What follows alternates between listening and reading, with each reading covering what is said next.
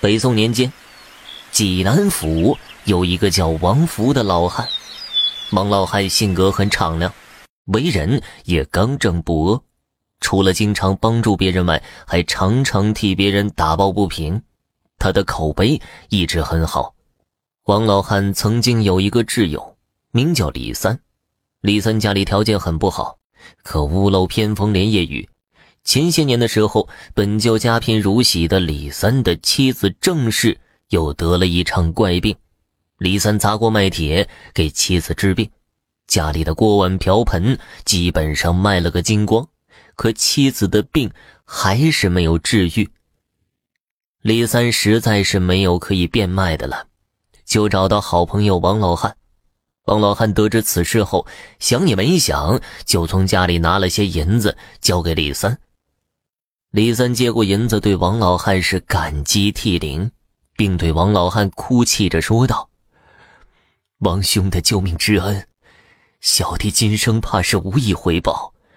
如有来世，小弟必会重重报答兄长的恩情。”王老汉闻言，摇头叹息不止，并好生劝慰了李三。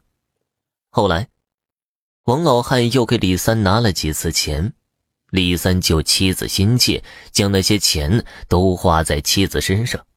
可让李三无奈的是，家境也不是很好的恩人王兄慷慨解囊，可妻子的怪病却不见好转，这让李三无助的流下了热泪。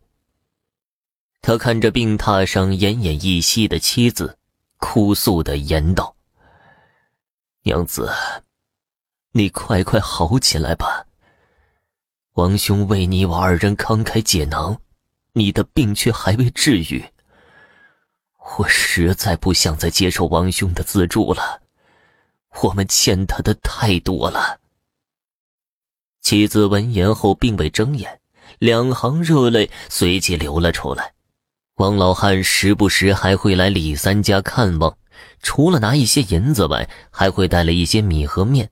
每次离别时，李三都会将他送出村外，并说一些感恩的话。一个月后，李三的妻子正式离世，李三哭成了泪人，王老汉也是泣不成声。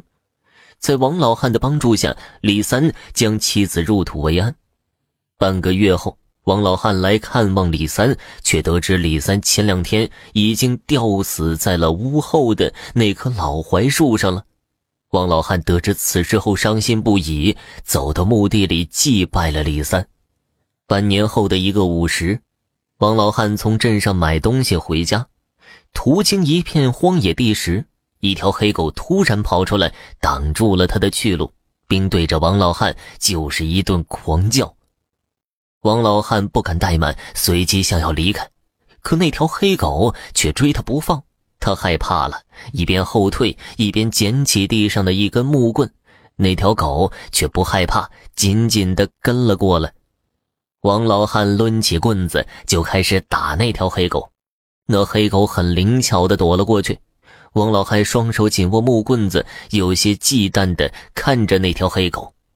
那条黑狗见四下无人了，对着王老汉开口说话了：“恩兄，你别害怕，是我，我是李三呢。”王老汉顿时吓了一跳，怎么狗还能说话呀？还说他是好兄弟李三。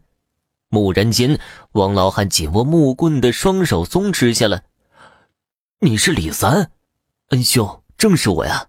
我转生成了一条黑狗，可阎王……”念及我欠恩兄太多，特意网开一面，同意让我来给兄长还债报恩来了。那条黑狗说道。王老汉这才丢下木棍。那黑狗将事情的来龙去脉与王老汉说了。王老汉闻言后一声叹息：“唉，贤弟，你这又是何苦啊？以你我的交情，这事儿不足挂齿啊。恩兄待我亲如兄弟。”这份恩情，我李三必然要报答。余生，就让我来守护您吧。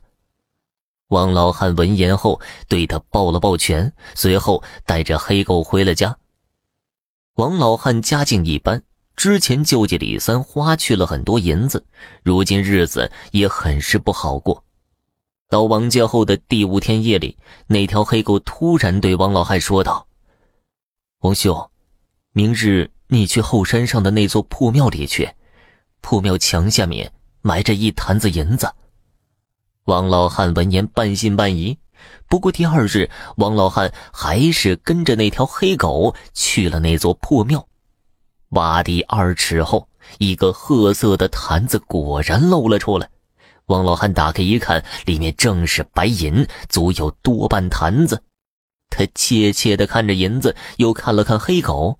那黑狗又说道：“恩兄放心，这银子如今已经无主，赶快拿回家去吧。”王老汉抱着坛子，匆匆忙忙地跑回了家。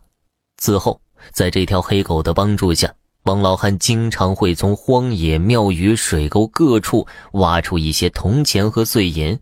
王老汉的日子渐渐好了起来，而那条黑狗整日陪伴着王老汉，直到王老汉终老也没出过啥灾祸。